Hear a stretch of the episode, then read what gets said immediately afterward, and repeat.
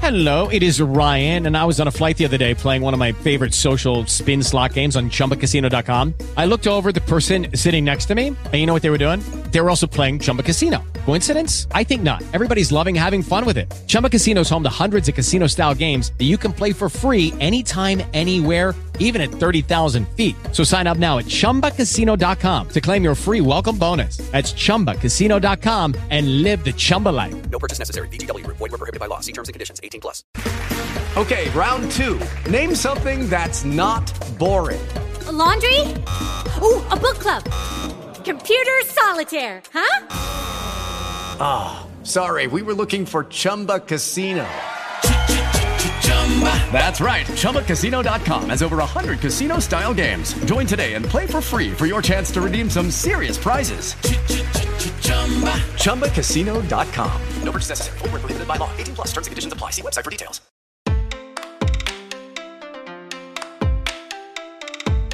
Todos nós gostaríamos de viver em um mundo pacífico e harmonioso, não é mesmo? Um lugar onde as diferenças e as características particulares das pessoas fossem respeitadas, independentemente de suas orientações sexuais e identidades de gênero. Essa é uma das intenções dos princípios de Yogyakarta, um documento que foi elaborado para que os direitos humanos sejam garantidos e aplicados a toda a população LGBTQIAP+, no mundo. Quer entender melhor o que são esses princípios e o que eles representam? Então continue aqui, porque agora vamos conversar com o Frederico Martins, advogado de contencioso e arbitragem no Matos Filho Advogados, sobre os princípios de Yogyakarta.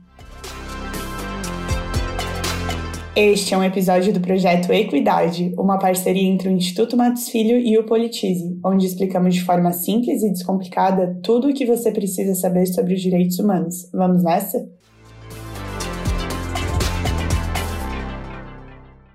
Olá, Frederico. Muito obrigada por participar do episódio de hoje com a gente. Olá, Fraia.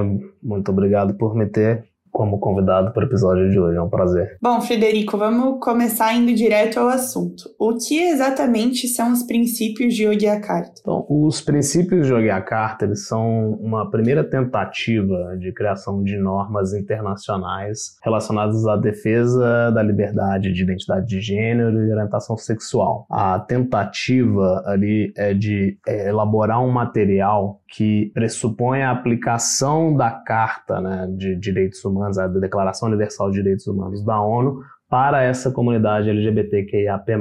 Agora, Frederico, você poderia explicar alguns dos principais pontos e direitos tratados nesse documento para a gente, então? É, não, os principais pontos são exatamente esses, né? A gente é, tem ali uma tentativa de aplicação é, desses direitos humanos que são reconhecidos internacionalmente para a proteção né, da identidade de gênero, da orientação sexual. Na, nessa carta, pelo menos originalmente, tinham previstos 29 princípios, cada um com um tema, né? São grupos temáticos de direitos aplicáveis para essa população, que variam, né, os temas é, de universalidade de direitos humanos, direitos e liberdades fundamentais, como, por exemplo, direito à vida, direito à saúde, direito ao trabalho, liberdade, segurança e privacidade, também direito à não discriminação, direito à liberdade de expressão, migração, asilo, é, direito à participação e à promoção é, de direitos humanos para esse extrato é, da população. Então, por exemplo, quando a gente fala de direito da população LGBTQIAP+,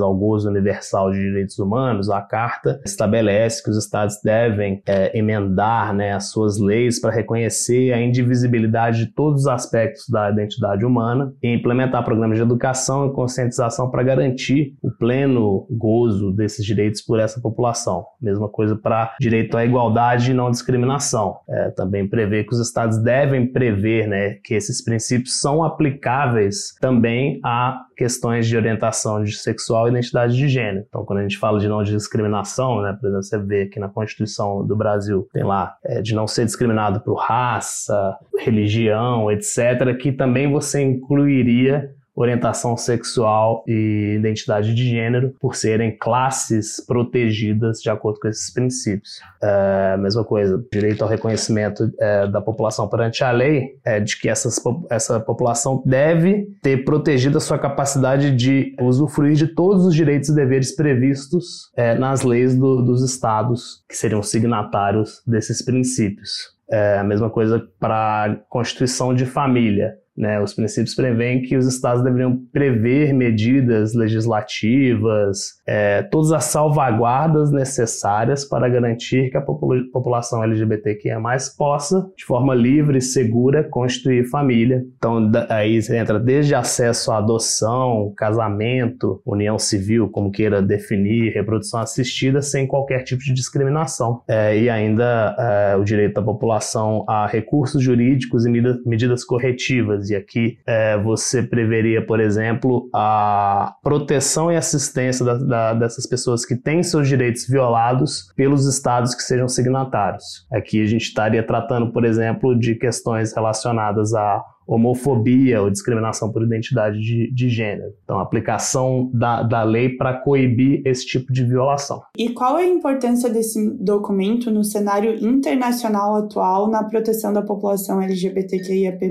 O documento, ele não é é como a carta, né, como a Declaração Universal de Direitos Humanos da ONU, um, um tratado é, propriamente dito, mas ele é visto como o primeiro documento que traz uma referência à garantia de direitos fundamentais à comunidade LGBT. Então, por conta disso, vários estados, ainda que o, os princípios não sejam um tratado internacional de fato, mas vários estados reconhecem ou endossam aqueles princípios para servir como base para a elaboração de leis e políticas públicas. Então, é, um exemplo disso é a Holanda, por exemplo, que endossou os princípios e eles serviram de bases para a elaboração de uma lei federal para a proteção da população transgênero. Isso foi em 2014. Essa lei é, foi elaborada com base nos princípios e permitem, por exemplo, que as pessoas transgênero possam mudar de identidade de gênero, no documento oficial, etc. E tal. É, o Uruguai também é, reconhece a identidade de gênero de todo cidadão uruguaio.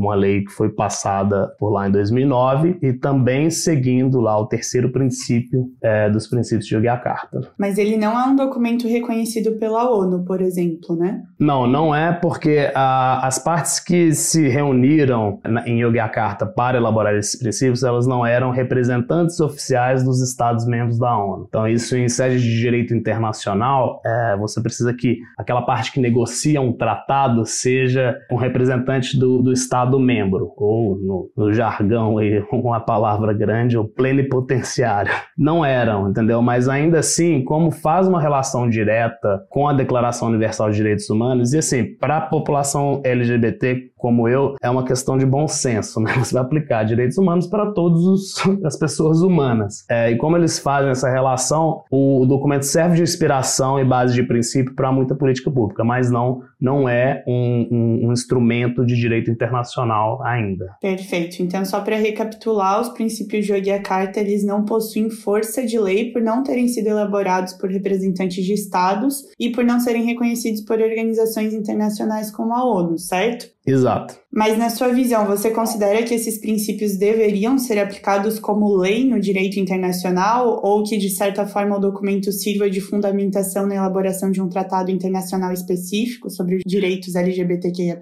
Sim, certamente. Eu acho que seria uma evolução natural né, dessa primeira iniciativa que eles, em determinado momento, virem um tratado internacional e sejam aplicados com força de lei, né, internalizados nos Estados-membros da ONU, assim como a Declaração Universal de Direitos Humanos. Isso não quer dizer que os princípios não sirvam de base para a adoção é, de políticas internas e até mesmo para a formação de jurisprudência. É, eles são é, constantemente citados, entendeu? Mas não tem essa força de tratado. Então, para te dar um, um, exemplo, diferenciar, a, a, Declaração Universal de Direitos Humanos, que foi é, tornado um tratado né, internacional em 1948, logo após a Segunda Guerra Mundial, a, a partir do momento que ela é internalizada como lei em um Estado membro, ela toma força de lei. E não só uma, uma, lei ordinária, ela toma força de lei constitucional, assim como acontece no Brasil. Todo tratado internacional que é internalizado, né, que o Congresso ratifica, ele tem força de lei constitucional. Então, por isso, quando a gente fala, ah, tá na Declaração Universal de Direitos Humanos e por isso o Brasil deve respeitar, porque o Brasil fez essa opção de aderir. Então, aqui também tra traria uma força muito maior para os princípios se eles se tornassem, sim, um tratado internacional, porque o, os estados que o ratificarem, eles deve, deverão obediência àqueles princípios, e não simplesmente servir como um parâmetro que eles podem ou não adotar. E, por fim, esses princípios já influenciaram na formação de medidas legislativas ou na realização de políticas públicas aqui no Brasil? Sim, já. Deixa eu dar um exemplo. Em 2008, o Brasil apresentou na Assembleia Geral da OEA, que é a Organização de Estados Americanos, um projeto de resolução que era é, chamado Direitos Humanos, Orientação Sexual e Identidade de Gênero, que cita explicitamente os princípios de Yogyakarta como referência para que atos violentos motivados por orientação sexual ou identidade de gênero representassem violação de direitos humanos. É, também no mesmo ano, e 2008 parece um passado tão distante, né, quando a gente vê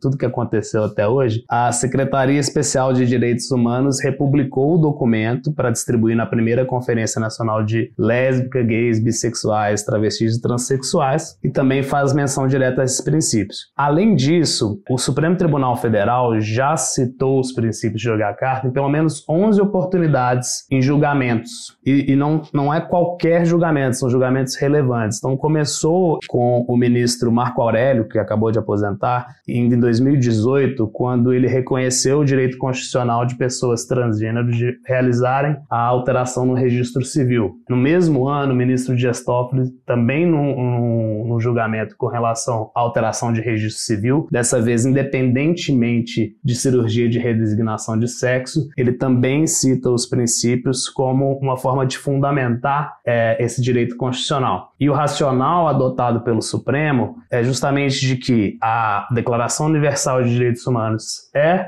um tratado ratificado pelo Brasil e, portanto, uma lei com status constitucional. Os princípios de Yogyakarta são uma manifestação internacional para fazer aplicação desses direitos humanos para a comunidade LGBTQIAP+, e que, portanto, essa salvaguarda constitucional deve também ser estendida para a população LGBT. E aí, nas outras oportunidades, todos os julgamentos que o Supremo deu com relação a direitos para a população LGBT, e aí eu cito doação de sangue, união de pessoas do mesmo sexo, e recentemente, a partir do ano passado, as questões relacionadas a leis locais que queriam legislar sobre ideologia de gênero nas escolas, todas as oportunidades o Supremo também citou esses princípios como forma de fundamentar e de dar essa salvaguarda para a população LGBTQIA+. Então, assim, embora não seja um tratado, a gente já vê um grau bem grande de deferência, inclusive do Poder Judiciário brasileiro, da Corte Maior do país, é, com relação a esses princípios. Bom, Frederico, agora a gente vai para o nosso ping-pong do Equidade. Como que funciona esse ping-pong? Eu vou falar algumas palavras ou termos e eu vou pedir para você, em poucas palavras, me dizer o que eles significam, na sua opinião, para os direitos LGBTQIAP+. Pode ser? Pode sim, claro. Perfeito. Então, nosso primeiro termo é princípios de Yogyakarta. A aplicação de direitos humanos para a comunidade LGBTQIAP+. Certo. Segundo, direito internacional. O reconhecimento da comunidade mundial à população LGBTQIAP+. E por último, combate à discriminação. Questão de bom senso. Mais uma necessidade. Perfeito, Frederico. Muito, muito obrigada pela sua participação. Eu tenho certeza que agora ficou bem mais claro o que são esses princípios e por que eles são tão importantes para todo mundo que está nos ouvindo nesse momento. Obrigado vocês de novo por me terem e é, sucesso sucesso. Os princípios de Yogyakarta são um dos mais importantes documentos internacionais sobre os direitos LGBTQIAP+.